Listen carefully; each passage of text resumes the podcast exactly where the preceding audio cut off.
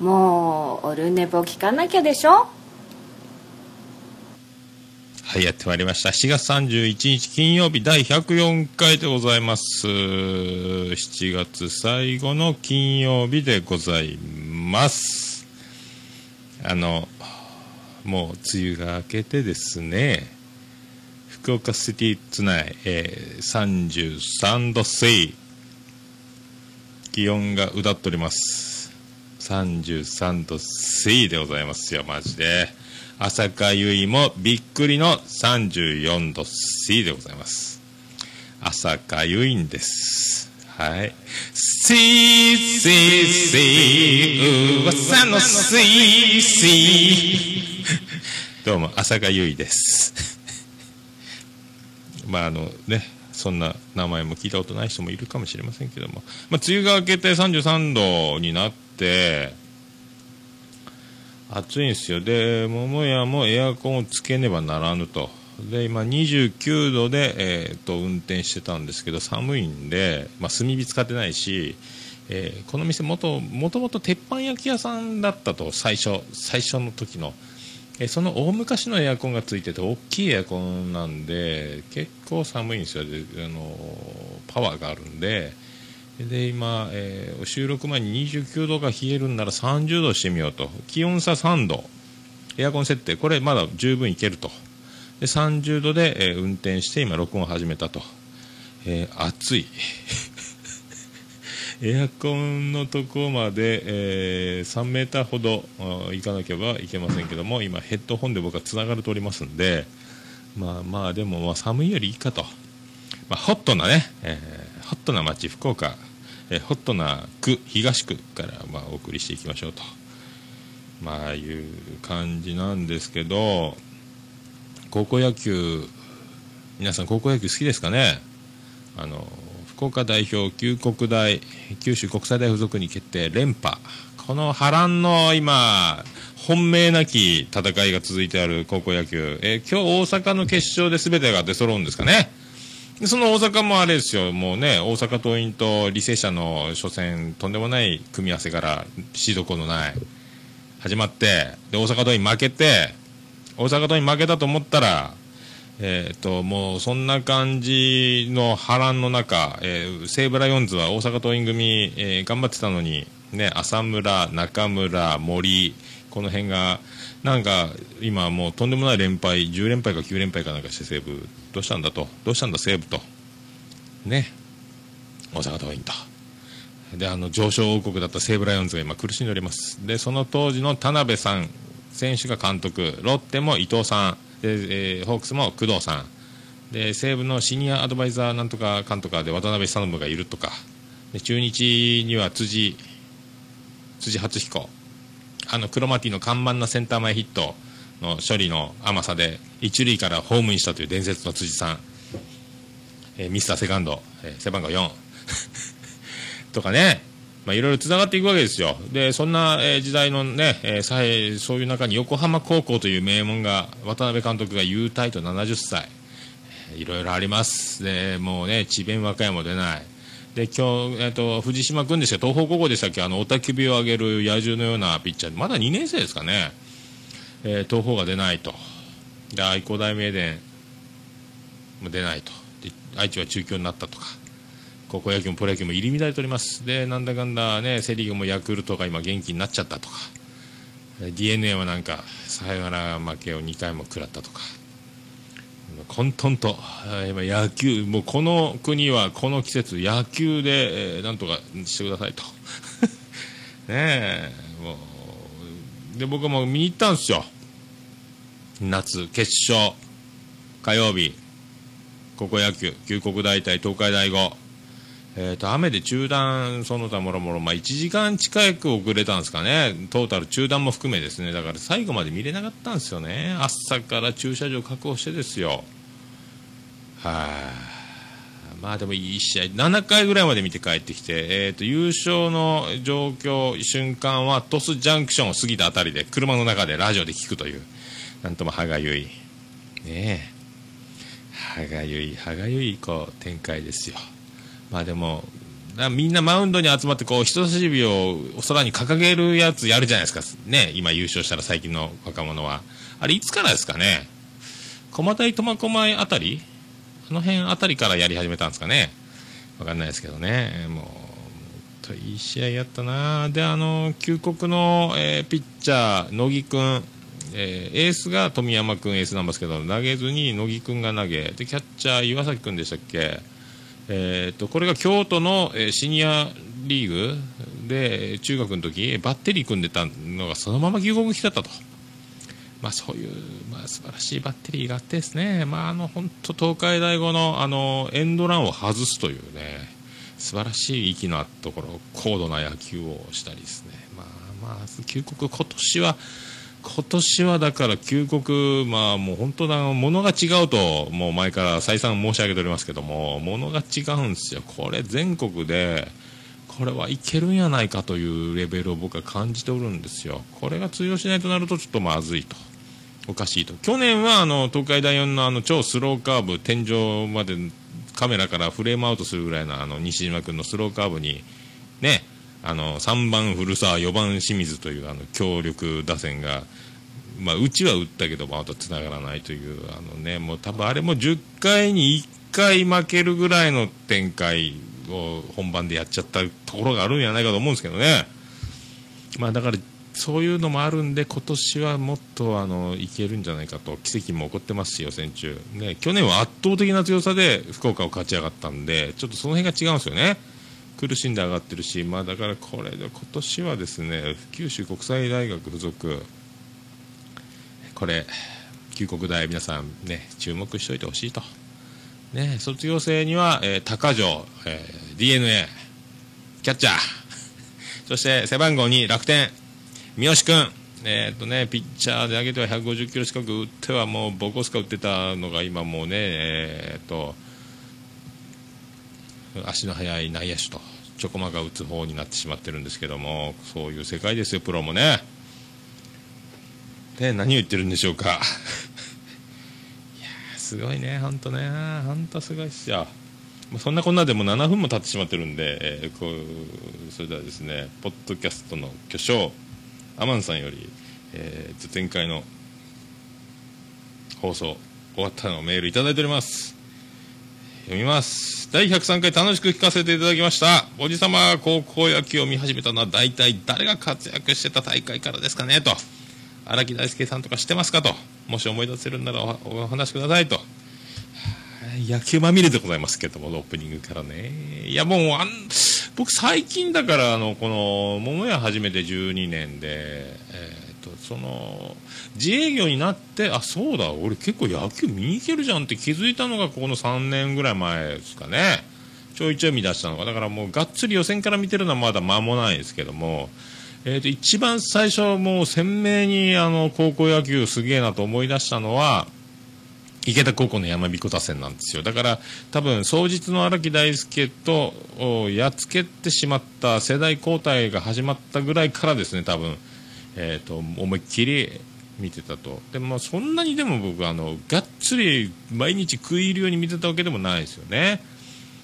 でまあ、山彦打線がすごいと。でこの PL の KK 清原桑田が1年生から大暴れと。いうところ。でも池田高校の方が強いなと僕は信じてたんですけどであの桑田があの池田のエース水野に打者でも強打者だったんですけどヘルメット直撃今でいう危険球をぶつけたんですよ。あれがなければ僕は勝ってたんじゃないかといま、えー、だに思っております。池田高校。あれを桑田のあの抜けたストレートですかね、あのヘルメット直撃、夏の甲子園ですかね、あれが全てを、えー、KK 伝説を始めるための、えー、一発やなかったと。あのデッドボールが全てじゃないかと僕はいまだに思ってるんですけども、まあ、そういうところで、あのその PL をやっつけた砦にこう木内監督とかですねでそれ木内監督が上層高校に行って上層をまたすごいチームにしたりとか、まあ、その陰で上層はすごいお金をかけたグラウンドを作ったりとか、えーと、すごいお金が動いているとか、ね、その上層55からあの西君が、えー、巨人から d n a にいたの西が出たりとか。そのぐらいの記憶でもあとサラリーマンやら、えー、と店始める前はもうそのもう毎日にもう追われとるんで野球なんかほとんど見てないんでだいぶ間が空いてで本当ハンカチ世代あたりですかね多分まあだから高校の時はあの福岡第一が準優勝えー、と前田左の前田前田幸永幼が何やった？前田前田投手ロッテ巨人行った前田投手。中日も行ったっすかね。そしてあの、えーホークスにも入ったけど、えーいろいろ暴力恐喝事件やら起こしてもう9回から姿を消した山之内と。であのセカンドのキャプテン山口君でしたかね、えー、とコルセットして痛め止めを打って、えーと決勝の舞台に立っていた。あの福岡第一。あれ高校生の時ですもんね。福岡が行くんだと。いうすげえなとか。西丹が優勝して新庄がいた時の時はあんま見てないですけどね、まあ、そんな感じ。そんな感じの記憶ですかね、まあ、だから一番でも鮮烈だったのはもう本当あのハンカチ世代の、えー、と鹿児島工業のあ僕代打の切り札今吉光一君が好きだったと。その時の、えーピエースが江ノ下。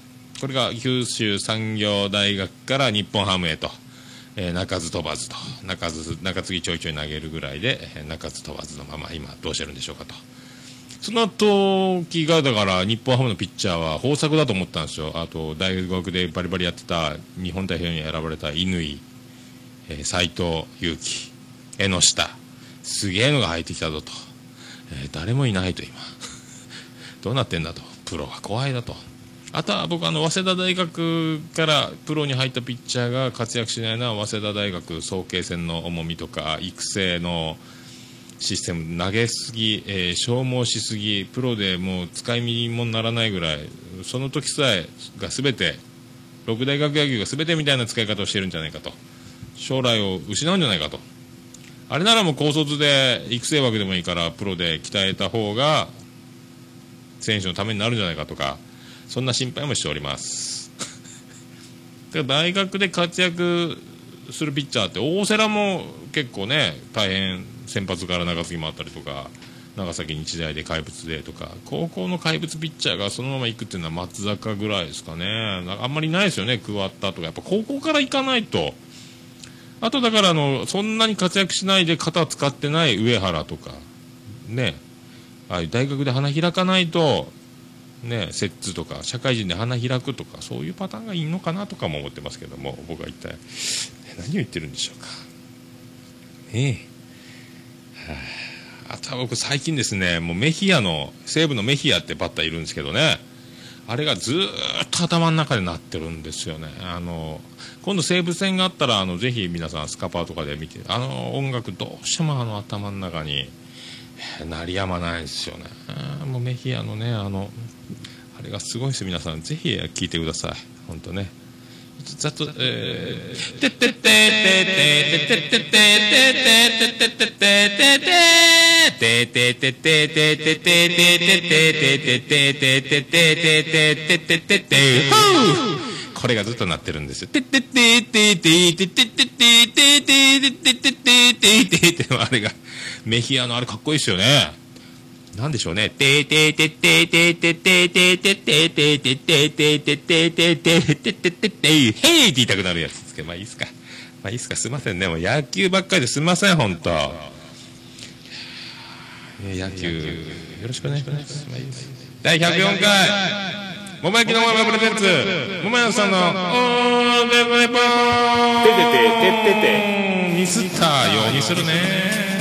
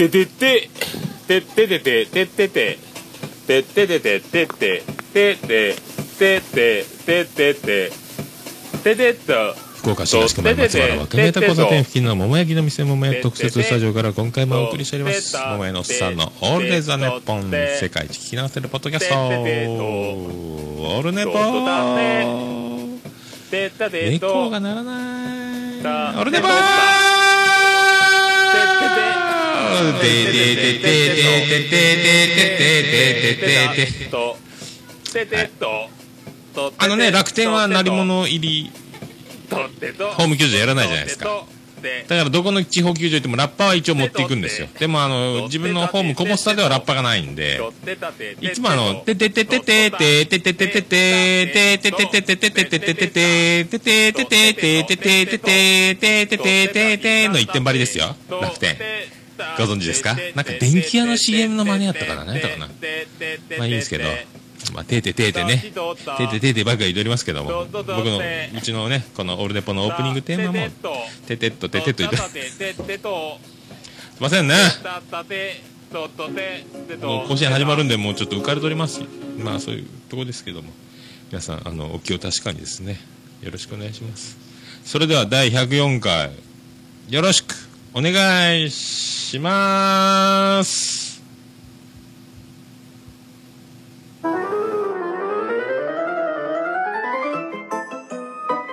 オルネポは皆様からのメールを心よりお待ちしております。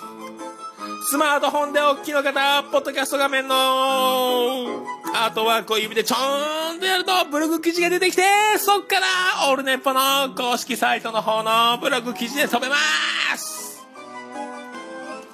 するとなんとそこにメールフォームがありまして、簡単にラジオネームだけで、個人情報一切垂れ流さずに、メールを送れます！Very easy!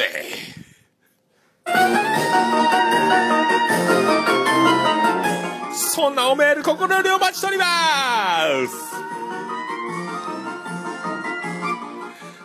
なお、金利手数料送料一切かかりません。オルネポが負担します。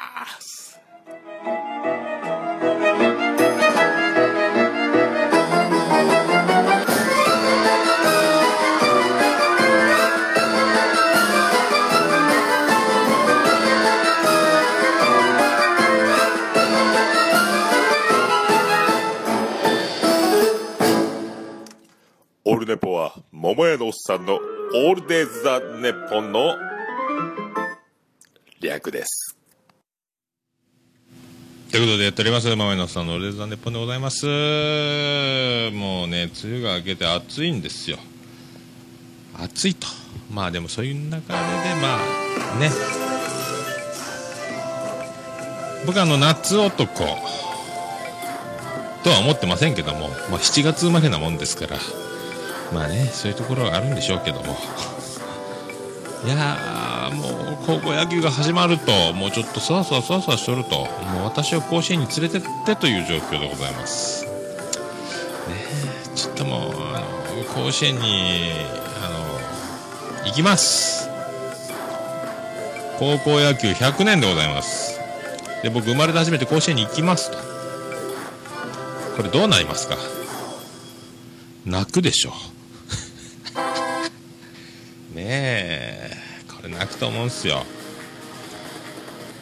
まあねまあそういう感じもやりつつまああと11月はまあね東京になんとか行きたいなと今思っておって東京に行ければなというとこもあるんですけどね、まあ本当ね、本当決勝が、えー、一時プレーボールだったんですよ、福岡ね。で、長男ブライアンも行くと。で、火曜日の朝、もう、小郡球場自体が、えー駐車場があんまないんですよ。で、隣のイオンに誘導されるんですよ。ね。隣のイオンに誘導されると、イオンから出るときが、えらい渋滞かまされて、で、僕営業があるんで、スッと出ないか。必ず小郡球場の、えー駐車場、道路沿い、すぐ高速へ飛び出せるところに止めないか。ポールポジションを取る。えー早起きしなきゃいけないと。えー9時出発。でも、10時前には、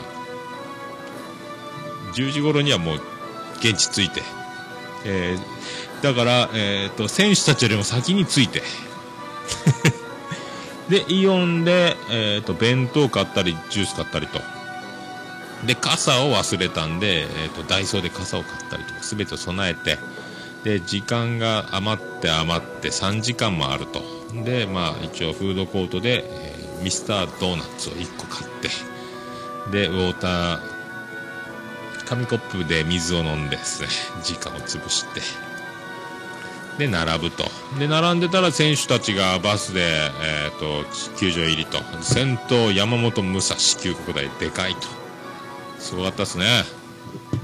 でまあずっと並んでて並んでて。で1時プレーボールやけど11時からチケット販売開始開門と。でえっ、とチケットを売っててで球場のシャッターの鍵がないと。みんな階段でと足でも食らうと。鍵どこ行った鍵どこ行ったって球場の職員が走り回ってるんですよ。そんなのあるかと。まだあの持ち回りで決勝去年は北九州市民球場。その前は、えー、久留米市野球場。で今年が小郡と。だから決勝の球場持ち回ってるんですかね毎年。だからノウハウがね。あビッグイベントの時の。まあスムースにスムースにいってないね。でも前のおいちゃんと笑ってたんですけどね。面白いねっつってですね。鍵ないんかいとか僕言ってたんですね。後ろ振り返っておいちゃんが笑いまして面白いねっつってね。面白いですね言うて。やっぱ持ち回りやけんすね。去年北九でやったしねノウハウがノウハウがなってませんのかね現地がね。慌てておりましね言うて。ちょっとこっちの門が開きませんので、そのままずっと奥の三塁側へお進みくださいとか言ってるんですよね。大変そうやな思って。僕はネットランド一番前の1列目をゲットして、ね、次男の次郎丸は、えー、家で留守番と。でプールがスイミングスクールがあるから行かないと、まあ、結果ですね、えー、スイミングスクール時間間に合うから来いよっつったんですけど結果中断じゃなんじゃで間に合ってないんで家で留守番正解やったんですけども。えーと、ネット欄の一番前におると。テレビに映るかもしれんと、まあ、よーっとテレビで見とけと。ちゃんと見とけよと電話してですね分かったと言って。分からんやったと。映ってないですもんね、まあ、だから試合開始が20分遅れグラウンド整備、えーと、シートの口中に土砂降りがあったりとか、ねまあ、そんな感じだったですよ。で途中でまた中断があったりとか。いやでまあまあ決勝初めて決勝見ましたあの緊張感。素晴らしい。いや素晴らしかった。ねえ素晴らしい、まあ、そういうことです。えっ、ー、とグランド整備とかそういう要因で南筑高校が、呼ばれてスタンバイユニフォーム着てスタンバイしてたんですけど南筑高校だから通常の天気だったら、まあ、そんなグランド整備5階の終了時のグランド整備ぐらいしかもう仕事ないはずなんですけどもまあ、あの一輪車の手押し車、まあ、あの建設業界用語では猫って言いますけどもあの一輪車に砂を入れて何回も運んでもう大変ですよね。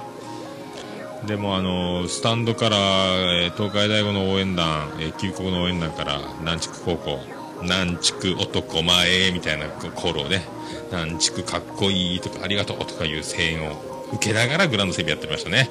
でも手振ったり笑ったりできないんでね声あれんが見てますしそういうやるせないグランド整備をやってました。ね。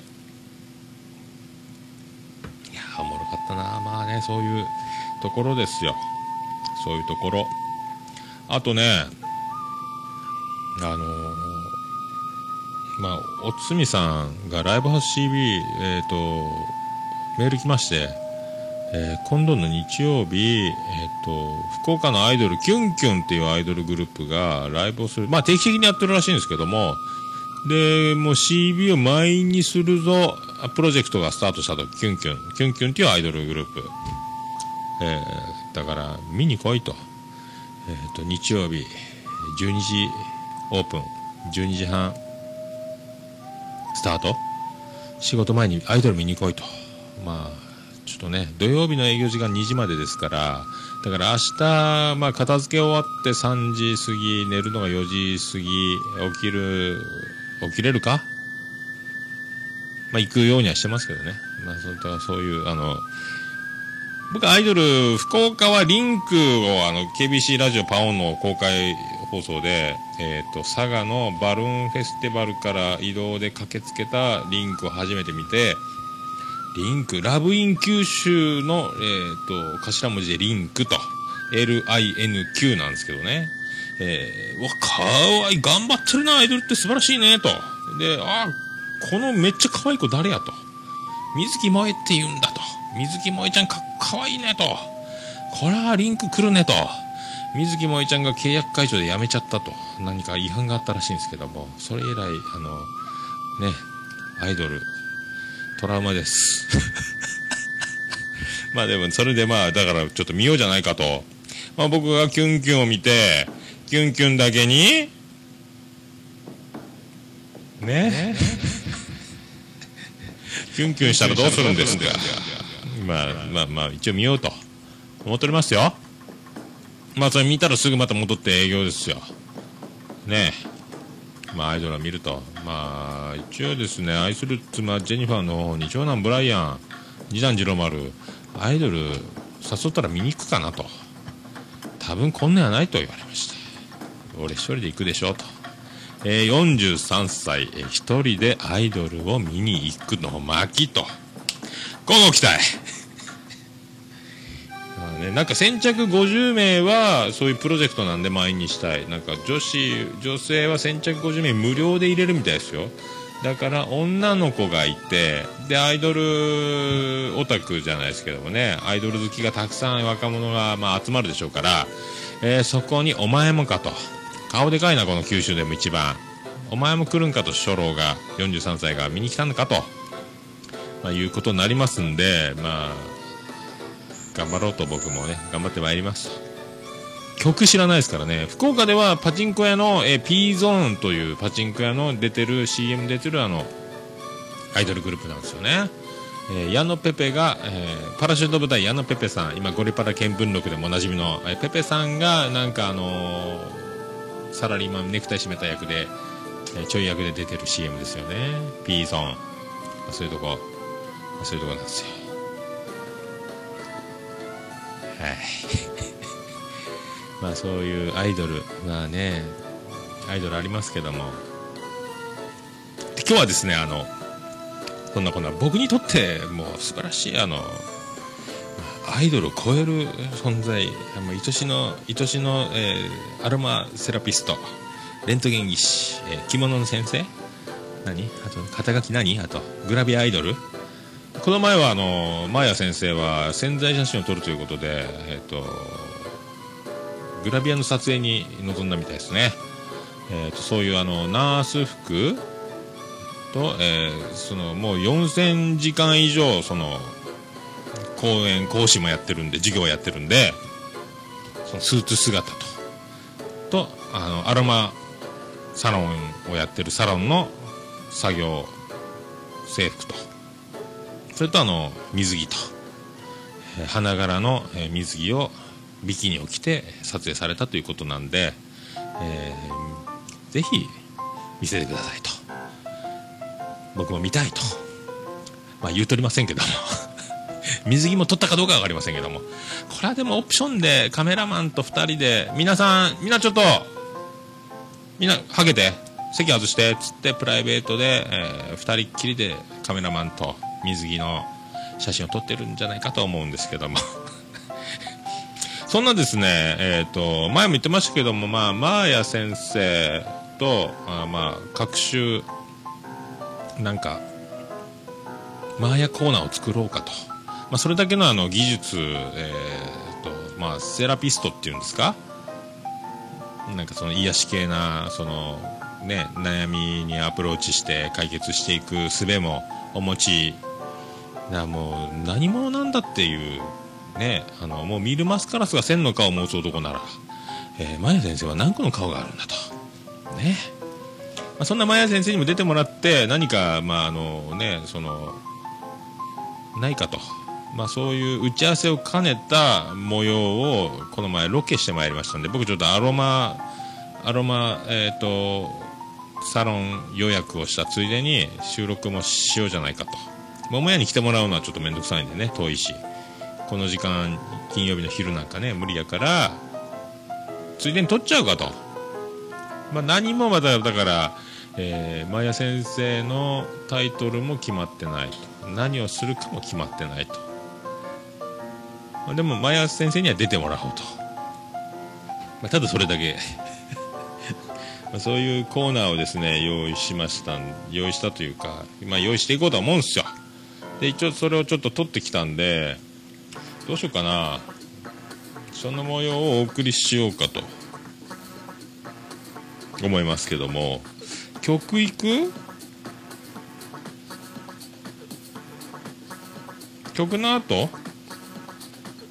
いやもう曲も引っ張りましょうか。曲の後。ねマーヤ先生の声を聞くと全国の男子の皆さん、えーあと僕らの世代初老世代の皆さん。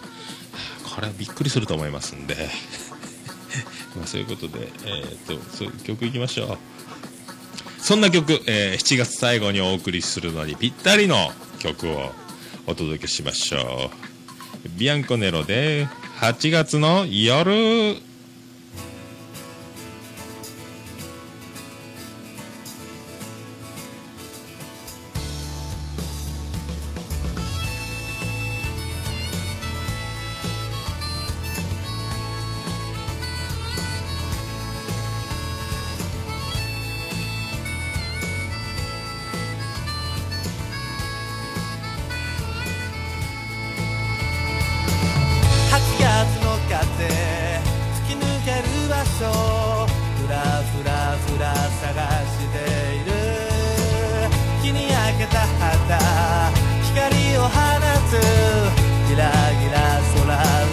ゼ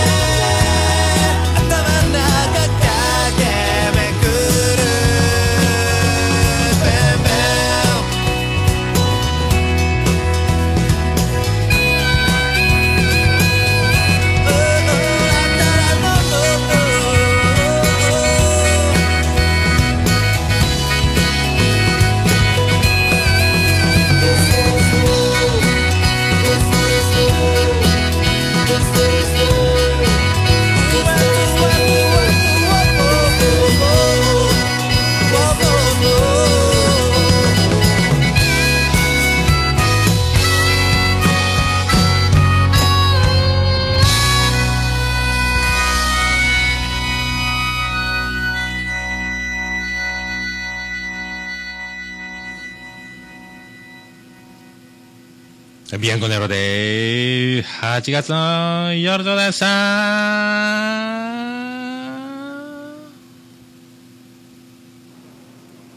おるねぽということでお送りしております桃屋のサンドルデザネッポンでございますあーまあそういうことでですねそのまあ先生のサロンに行きまして撮ってまあいった模様をお届けしましょう早速。ね。気絶するなよ。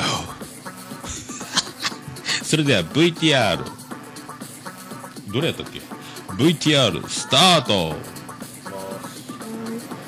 えーっと今日はなんとロケスペシャル。と言っても今日はあのあの有名なあのいつも登場しているあの愛しのマーヤ大先生のサロンに来ておりますんいらっでしゃいませ。マーヤ様でございます。もう名前が先に出ちまっ そうでしたたどうですか？初登場ですよついに。はい。こんにちはまやです。出ました。もういいんですかね？いやいやいやあんたが出ろって言うたろ。そう。いやーちょっとねどうですかね？この美しさの。あラジオだからね。何とでも言っていただいて。想像できますかね皆さんね。こんにちはねえどうしてもこれは伝えられんもんね。でもこの声の この声の強やかさだけはもうだいぶわかると思うんですけどね。ならしいですね。はい。もうあのオルネポはまあや一筋、えー40年の歴史を誇ってますんでこのついに、えー念願かなって、えーやっと会えましたねスペシャルはいやっと会え会えた？まあはい。会えましたね。ね、会いましたね。まあね。いろいろいろいろ関係性がですねあのびっくりする関係性だったりするんで まあそれもいつかおいおい話せれば。はい。でまあえっ、とこの私がえっ、と今アロマ男子ということで、はい。えー今お世話になっておりまして、はいえーお得様ですね見事に体重が減ったりとか、はい。えー、と自分の体の臭さを今改善するプロジェクトも始まったりとかいろいろその辺を含めですね、えー男子の皆さんもアロマの方へいざなう、えー、マーヤ先生の力をお借りしようと。うですね。で、まあ、これからちょっとずつ、えー、マーヤ先生のところで、えー収録をしていけたらなということで今回はこのご挨拶シリーズで、えーどうですか？どうですか？ざっくり。ざっくり。いやーなんかマーヤ先生のこともうマーヤ先生マーヤちゃんマーヤ様。まあその辺も後で固まっていくでしょうけど、うん。えー皆さんにですねこの美しさを、えー分かってもらうために、はい。まあ、ざっくり、えー誰にですかね？誰にですかね？芸能界で言うと。うーんとですね。樋口かな子と長澤まさみと、意味がわからんけど。足せないし。えー誰に似てるって言われるかな、誰に似てますかね。うんと一時期は竹内優子がすごい多かった。うわー。何でしたっけ？何でしたっけ？バンキシャ。バンキシャじゃない。バンキシャ？それ違う人。警察の。警察のやるたね。ストロベリーナイト。ああストロベリー。まさにストロベリー。アロマはストロベリーあるんですかね。ナイス。ないですか。っていうかいちご嫌いやし。あありがとうございます、えたまにぐさっと刺さることもありますけどもこれがマーヤ先生のね、えーもうなんかね紫外線を人生で浴びたことないぐらいえーっと真っ白なはい、はい浴び浴びたくないね。浴びたくない。日傘は何月から使われますか？江川さんはうーんととりあえず4月はもう持ってるかな。ゴールデンウィーク前には持ちますね女子の皆さん、はい。九州地方はもうゴールデンウィーク前からが勝負です。はい。日焼け止めは365日です。すごいですね。水前寺清子よりも塗ってます。いやそれっていいかな。うんわからない。いや3歩進んで2歩で上がるを言あうのとはいそうねわからないそうね。まあそういうところでこれから、い。この辺でいいですかね。もう3分喋ると。はいもうめっちゃ喋ってるし。あというわけであ、まあ、ことであのえっ、となんか質問があったらお待ちしてます。何でもあのーはい何でもメンタル面から美容面から、えー医学面から、はい。えーもう何でも根性論から、はい。もう全部ですね。僕も唯一、えー言うことを聞く人 僕は僕人の言うこと聞かないで有名なんですよ、うんもうね頑固一徹野郎なんで、マーヤ先生に言われるとですねもう愛しのマーヤ様が言うから言うこと聞くと。これだからいつか死ねと言われたら僕は死んでるかもしれませんけど よろしくお願いします。よろしくお願いします。はい。それではまた、えー、とコーナー名決まり次第このコーナーが、えー月1とか2とか分かりませんけどはい。始まりますんで、はい。よえー、マヤ先生よろしくお願いします。ろしくお願いします。それでは皆さんまたごきげんよう。ごきげんよう。以上スタジオへお返しします。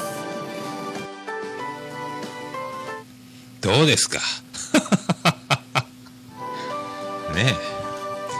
あのーもう聞いたら分かりますね。あのもうお分かりいただけるとは思いますけどもなんと言うんでしょうね。俺の MC 下手くそーい。まあとにかくあの人とクロストークをするというこのね進行するというのがまあ下手なんですよ。もう一人でやってるこれ弊害ですよね。まあそういった面も含めましてですね。えーここで立ち上がった僕がマーヤ一筋40年というこのねもう3歳の頃からもうマーヤ様のために 生まれてきて、えーやっと会えたねスペシャルということでねこれからやっていくねえあのこのもう大体聞いて分かったと思いますけどもねあの艶やかな感じでそしてあのなんですか人間は、えー何が怖いか、えーね、ヤクザのみたいな見た目が怖い人が殺すぞこらっていうのも怖いですけどもまあああいうね美人の人とかああいう女の人とかでもそうですしまあそのねどんなにあの怖そうにしてなくてもはっきりものを言われるというのが一番怖いんですよ人間というものはね、えそういう恐ろしさも秘めつつね美しく。であのああいうマヤ先生がいると。でまあアロマテラアロマセラピストですか？ね。で僕があのむっつりセラピストということで ここがあの今から戦っていくと。戦っていく？まあそういうことでいろんなあの美容に関してあまあいろいろ医学に関して、えーね精神的なことに関してね、何でも、まあ、叶えて、えー相談に乗ってくれるということなんですね。その辺、まあ、固めてやっていきたいと。あと、コーナー名もですね、まあ、決めていかなきゃいけないですよ。まあ、まあ、だから、マーヤ先生が教えてあげるとかですね、マーヤ先生に、教えて、マーヤ先生のコーナーとか何でもいいですけども、まあ、その辺もですね、決めて、決めていかないかんと。ねえ、美人でしょ？ねえ、もう、たまらんっすよ。ねえまあ、そんなマヤ先生に、まあ、ラジオやっててよかったですよ。ね。えー録音ができるということで。だから、あの、あれっすよ、あと。あのまあ、全然関係ないですけども、僕の希望としては、マーヤ先生に、えー言ってもらいたい、えーワード募集と。ね。うんこ食べちゃダメでしょとか言ってもらったらいかがですかということですよ。誰がむっつりやねん。ただの変態やないかっていう、ご指摘も、えー甘んじて受けます。楽しいね、ほんとね。いや、生きててよかった、ほんと。まあね、そういうとこですよ。だから、まあ、先生のコーナーをですね、まあ、月に1回か2回ぐらいになると思いますけどね。あら、声ちっちゃくない？大丈夫？大丈夫？あ、あ、あ、あ。ちょっと耳がおかしくなったんだな。変なことばっかり言うかな。大丈夫ですかねこれ。いけてますか？まあいいか。まあそういうところで、まあね、この、だから一番怖いのはこのマーヤ先生のこの艶やかな、この美人なね、ちょっとエロそうでしょ？そういう声が聞こえると、もうね、オルネポを乗っ取られるんじゃないかという、あの、若干の不安はあります。もう、お前は喋るなと。マーヤ先生が、えー40分以上喋って、お前は5分以内、えー最初と最後の、えーとこだけやれと。いうことになりかねないと。これでだから、マーヤファンが増えるというのを、それで、あの、ちょっと、マーヤ先生はそういう、こんな、あの、アロマサロンを開業して1周年ということで、えーいろいろな企画イベント、まあちょっと、がっつり、まあリンク貼るというところまではまだいけないですけども、まあちょっとあの、遠目な、えー遠目にチラシを、えっ、と、貼っときますんで、ブログ記事に。まあそういう、こういうお店もやってある方ですよという。で、アロマの学校で先生もしてますよと。で、なんか世界で最初に何か取り入れたやつの授業をやる先生として、今全国回ってるとかもやってて。ね。という人ですよ。まあだからもう本当もうね、あの、勉強できる子ちゃんですから、もう僕と全然その住む世界が違うんですけども、まあ本当ラジオやっててよかったなということですよね。まあそういうお話を聞く機会なんかまあないですから、まあ僕自身もまあそういうまあ、まあ、僕が楽しかったらいいじゃないかというだからもう、まあ、聞いてたら分かりますけど僕はもうかなりデレデレしてますんでこのおっさんデレデレしてるなというのも楽しんでいただけたらと、まあ楽しくないかもしれませんけどね。ま俺が楽しいからいいんですよ。まあだからいろいろあのね僕もプロジェクト的にその16国米でうんこうんこ開通スペシャルまあ、若干、まあ、その汗臭さが和らいだ気もしないでもないと。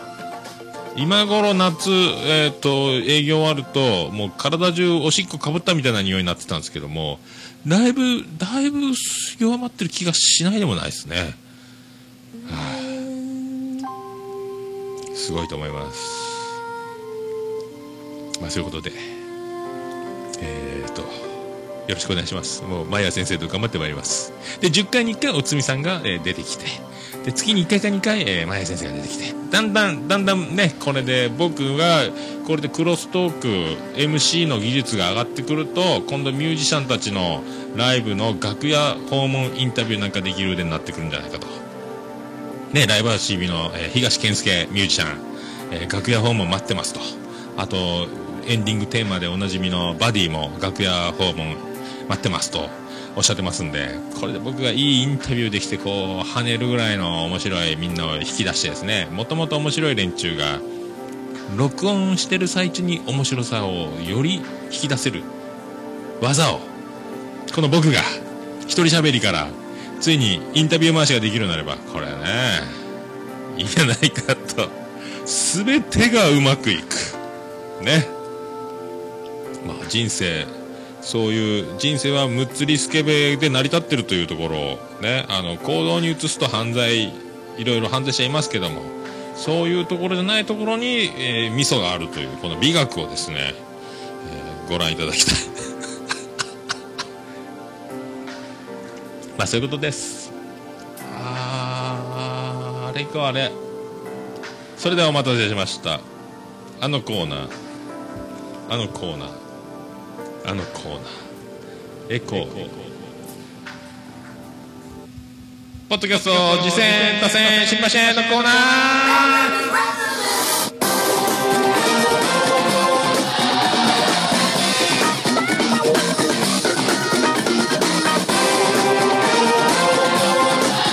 はい、やってまいりました。このコーナー、その名の通り、ポッドキャスト、次戦、多戦、新馬戦ということで、こんな番組聞いてますよ、好きですよ、というのを皆さんにメールでお知らせいただいたり、えーこんな番組始めます、こんな番組やってます、というところも、えーメールお待ちしております、ということで。で、僕がポッドキャスト聞くの趣味なんで、えーそれも紹介するコーナーということで、え今日も僕のポッドキャスト、先週もまあまあいろいろ、えー、と高校野球行ったりなんだで、まあ、聞けてないんですけどもあの一番えっ、と、えー我がサーファーズレディオショー、えー我がというのも失礼ですけど武さんのねサーファーズレディオショーについにあのアレックス出ましたね最新回。アレラジのアレックス。おめでとう。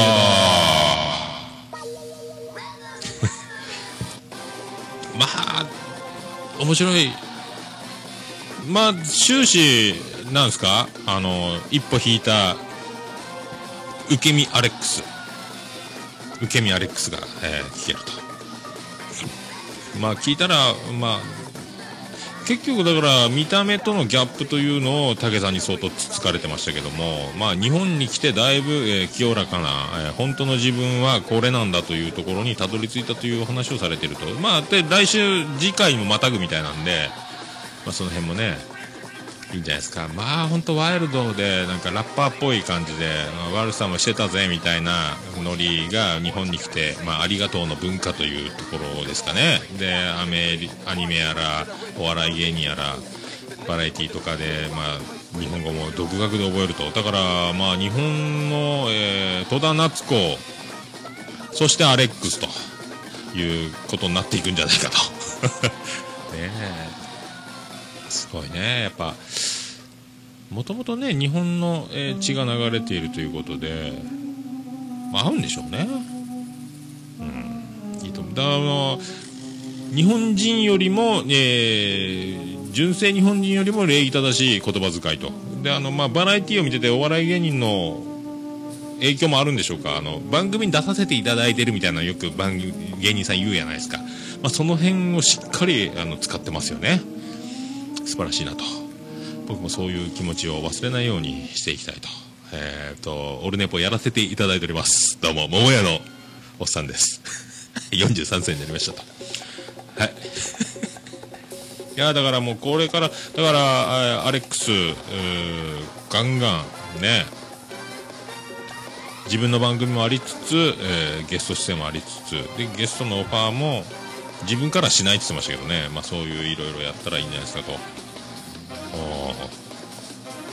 あとあのー同じレギュラーで、えー、とビスマルクさん。ビスマルクの秘境ラジオ。フェイスブックのえー、とオルネポのページにメールいただきまして聞いてくれてると。ありがたいと。勉強させてもらってますと。マジかと。勉強ならんだろうと思いますけど。ありがとうございます。なんかねコラボできたらいいねっていう話も僕ちょっとスカイプの録音の技術がないんでね。まあ福岡にもしお越しの際はですね、えこの特設スタジオで撮るじゃないかと思いますけど。ね秘境ラジオ。一切告知をしないで、え始めてるというラジオ。だから、えー、とビスマルクさんはアレックスと同様日系人なんですかね。日本人じゃなくて。ハンドルネームがビスマルクなのか。本当にビスマルクなのかちょっと僕もわかんないですけども。あーサーファーズレジオショーね。でそのサーファーズレジオショー。えー女子慣れの、えー朝カレーも同様ですけどなんか人気が落ちてきた。どうしたらいいですかと。女子慣れの最新回にメールを送ってましたね。最新回じゃないか最新夜書いたかな。嘘だろうって思いますけどね。もう全然まあもうそのレベルの高いところの苦悩なんでしょうね。だからもうオルネポ側としましては十分じゃないかという気もしないでもないですけど。めっちゃ人気あるやんっていう。ね朝カレーもね。あと朝カレーえっ、となんかバーベキューの回聞いたらえっ、と生徒来月から6月来年6月までアメリカ留学。駅前じゃない留学。本当に留学するらしいです。朝カレー危うしいですね。まあため撮りするスカイプで撮るいろいろあるみたいですけども。ほーっと。ね。でなんかご飯を取り行ってる間に小笹が、えー、とで生徒一人で喋ると。で僕の名前を出してもらって。桃屋のおっさんみたいに一人で喋るのは大変やなと。言うておりましたけども。できてるやんっていう話をね。まあ技術のある綿のある男らですよね。いやだからそので予備校生も聞いてるこのコーナーという、えー女子慣れ。予備校生も大好き。ポッドキャストを事前に多戦知りませんのコーナーということをラジオでおっしゃっていただきましたんでこれちょっと反響あれば、えーまた僕、えー人気者になるんじゃないかと。っていうかあの女子慣れはとにかく収録のたんびにオルネポの、えー話題を1回は出してもらわないと。困ります、えーステルスマーケティングをしてもらわないと。あのねあのトンタさんは女子慣れからオルネポへとリスナーたどり着く黄金のルートを獲得しましたんで、えーこういう、え第2のトンタさん第3のトンタさんをどんどんですね作っていってえー欲しいなと、えー女子慣れにおんぶに抱っこで。ね。なんすか？えっ、と今1日2500人ぐらい聞いてもらってるみたいなんですよ。アクセスアクセスアクセス解析見たら。2500? むちゃくちゃやなと。だから多分アズオトさんとかなると何万人規模なんでしょうけどね。毎日そんなにだから僕がシーサーブログで解析見てた時は、まあ、200人規模200人1回いかんかぐらいやったですもんね確か。だからレベルが違うっすね。もう化け物っすね。ぜひオールネポを宣伝していただきたいと。でなんか予備校生東京行くって言ったっすね。上京もうすぐ上京するらしいっすよ。となると東京にはいろいろ東京に行けばみんなに会える状態ですね。これぜひ僕も11月東京に行ってですね。予備校生。アマンさん。ピアノマン。ドスパンさん。カペさん。タケさん。ねこの辺この知ってる近しい近しいというか、まあ、近しいって言ったら失礼ですけども会いに行ける技があるというね。すごいね。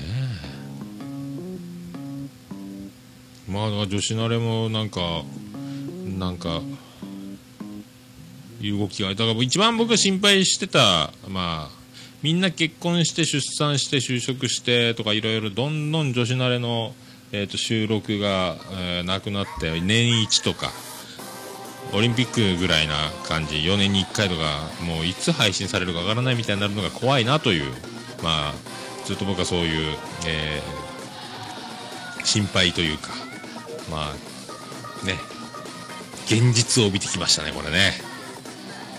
こういうことがまあね女の子がやってると少なからずともそういうことが必ず訪れるというね。で妄想ラジオさんもそうですよね。キエちゃんやあやちゃんやちかこさんやっていろいろ就職だなんだでどんどんねだからまあ妄想ラジオはモッチー元康率いる軍団ですから、えー次から次へと新しいメンバーが入ってきますけど ね。ねこういうことが起こっていくわけですよ。だから続けていくことの難しさあると思います。僕みたいにもうこのねこう動かない生活スタイルだと毎週こういうふうにずっと104回も撮ってますけども。そういうのはできるけどもっていうことですよ。ね。えそうですね。正しいように見えるの正しげさんももう一回東京戻るということで。ねあ東京か。ねだからいろいろ会えるんかな？でも会えるって言ってもね誰やねんってなるからね。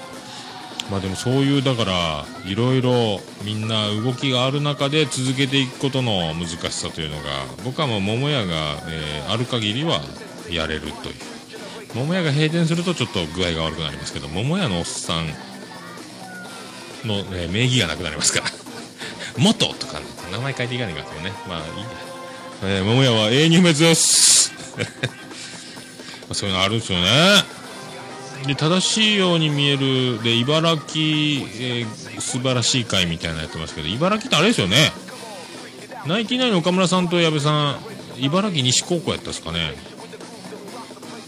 やっぱそういう面白い人たちのメッカみたいな聖地みたいなところじゃないですか。だからラーメン屋と,、えー、とイオンがすごいみたいな話してましたけど。ね。いやでもそういう街もいいっすね。行ってみたいです。行ってみとうございますけど。ラーメンを食べに行かなきゃいけないって言ってましたね。それとあの声だけで痙攣2、えー収録。新しい収録が始まって、えーなんか間が悪いじゃなんだと。えっ、といろいろラウンドワンで収録してていろいろなトラブルに巻き込まれながら、えー調子を崩しつつ、えー面白い収録をしておる。すげえねやっぱね。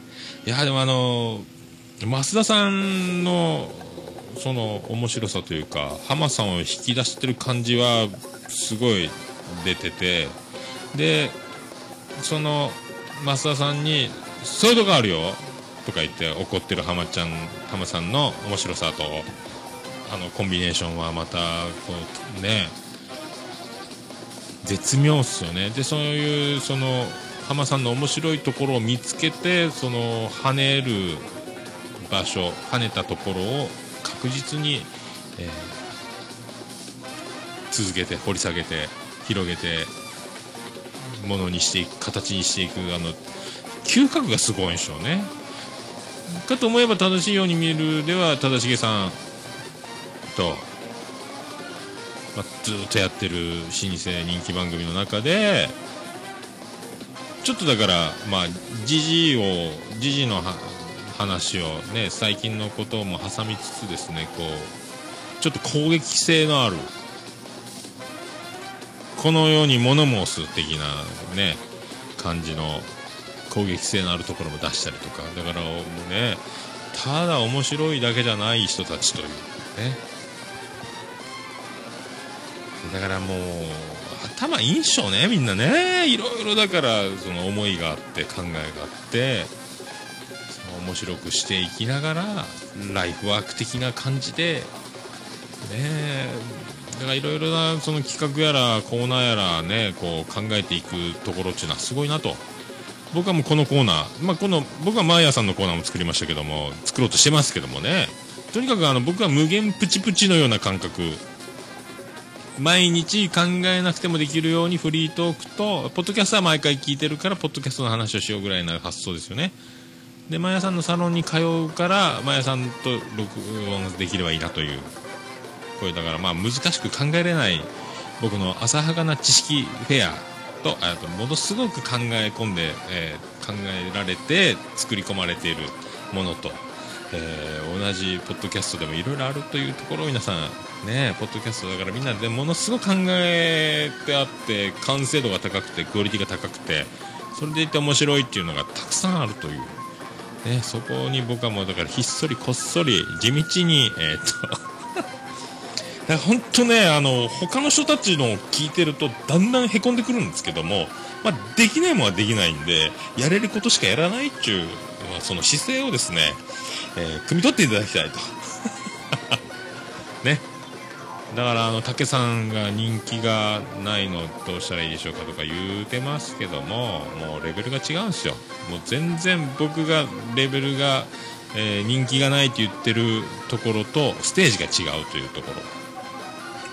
言葉のまんまを受け取ると全然違うというもうすごいステージにいるというところ差がついてますんでねね。あ1時間経った。あとはそうですあの見えないラジオ。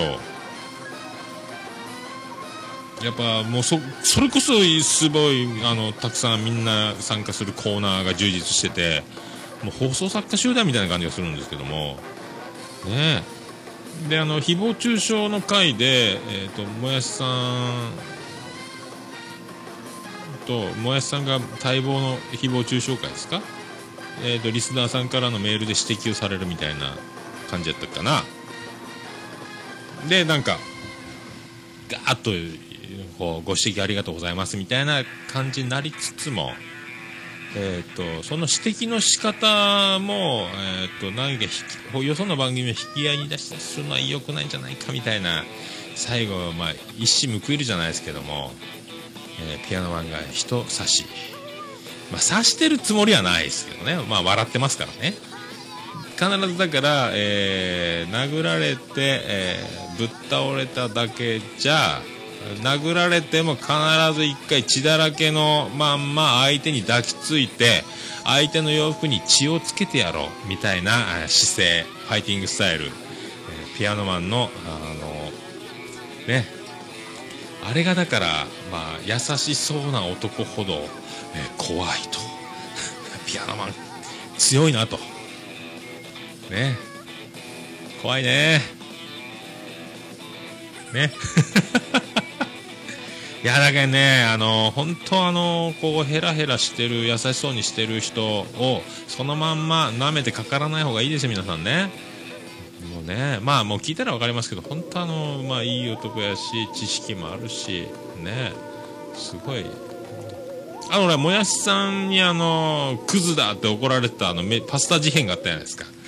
あの時もあのピアノマンは必ず1個返してますもんね。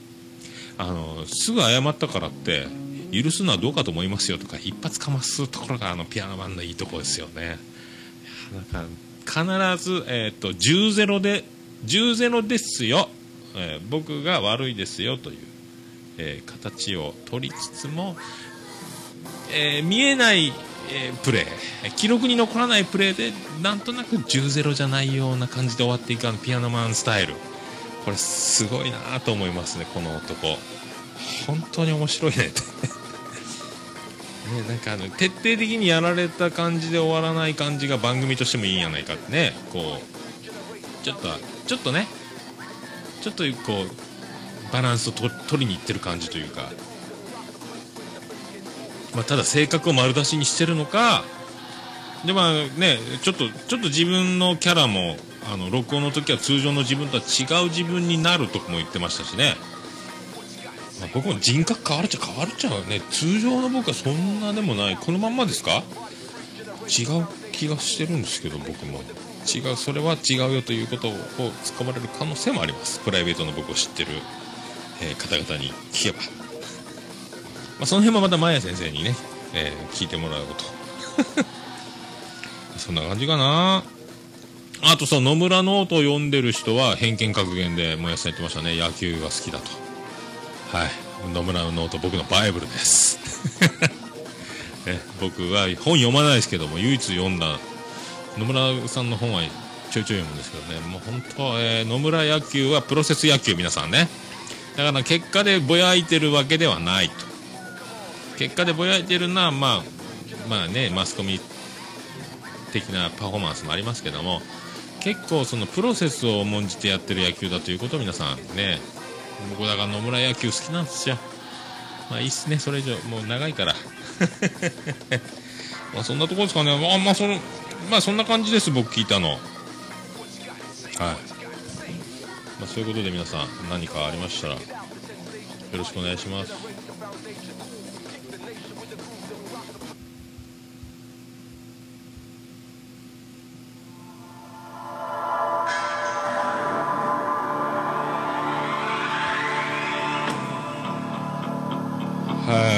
皆さんなんかメールフォームはありますんで、ブログ、えーホームページのメールフォームからもしあの素敵なおすすめなポッドキャスト番組ありましたら、ね、こんな番組やってます、こんな番組始めます、次戦、多戦、よろしくお願いしますと。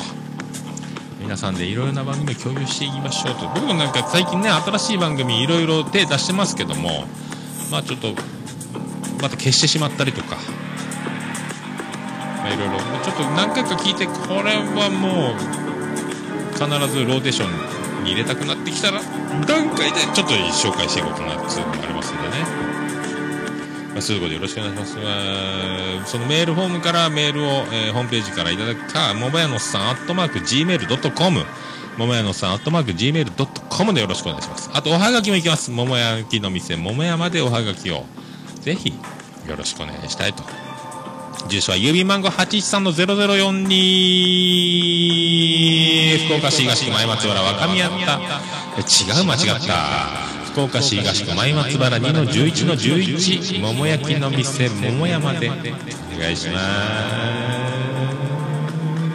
す。俺の名前いいでほ俺の名前いいでほ俺の名前いいでほ背中はリで DH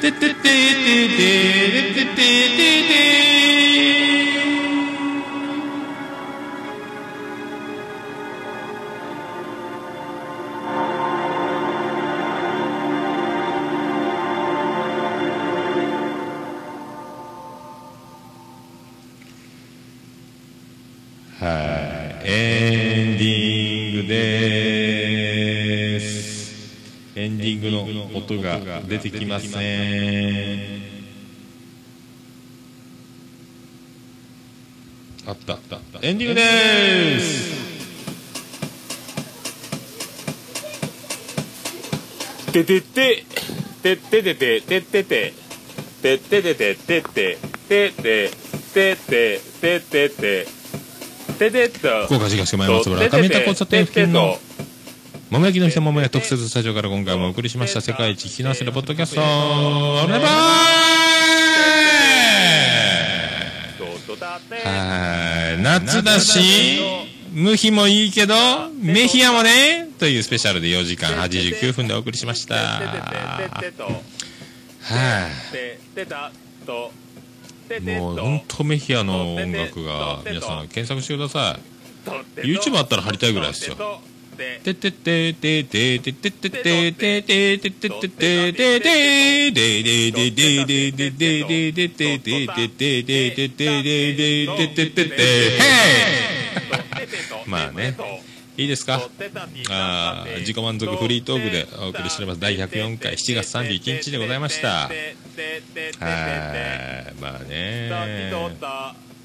もう高校野球ついに甲子園始まりますんで大阪大会どっち勝ったんですかね？大阪桐蔭を破ったあの学校が圧倒的な強さでいくんですかねこれで決勝で負けたらもうぐちゃぐちゃですよねえまあそういうとこでえこんなに長くなって1時間10分超えておりますが本当皆さんありがとうございますねあマーヤさんの、えーロケ分とかそういうのでこういったことにしときましょうかでも皆さんのねいいじゃないですか。ねマヤさんの声も聞けてよかったでしょ。ね。まあそういうところでございましてえっ、とそれでもそれでも僕は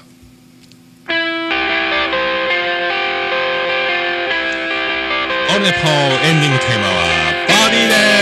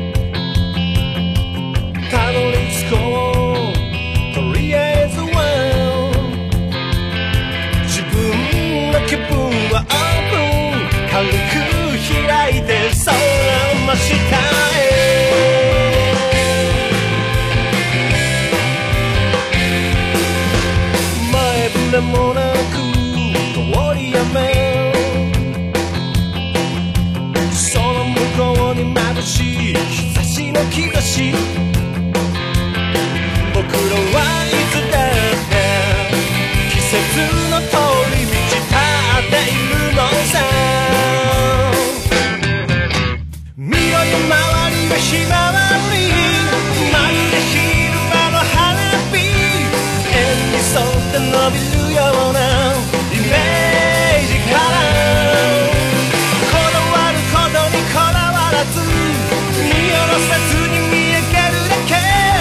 持ちいい気持ちになれる。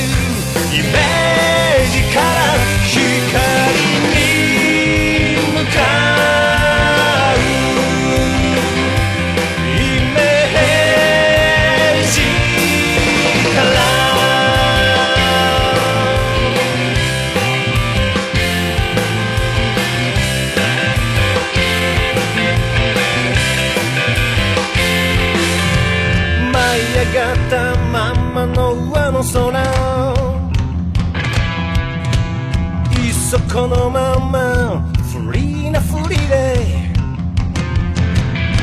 と朝まで感じながらサンシャイン短い夏をまたまたにかける。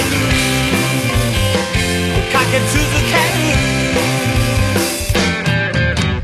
見ろよ周りはひまわりまる。で昼間の花火円に沿って伸びるような。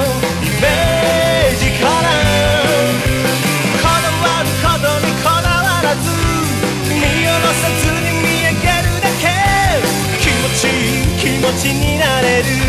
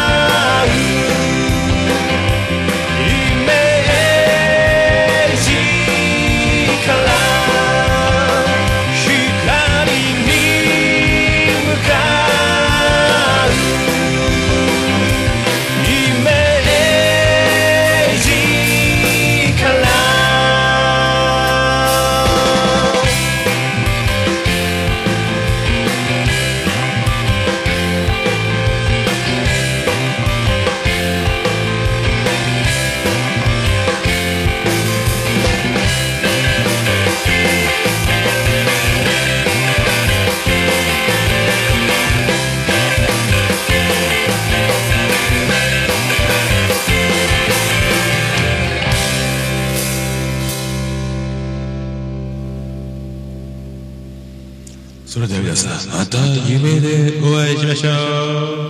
あら。福岡市東区若宮と交差点付近から全世界中へお届け。桃屋のおっさんのオールディーズ・ザ・ネポー。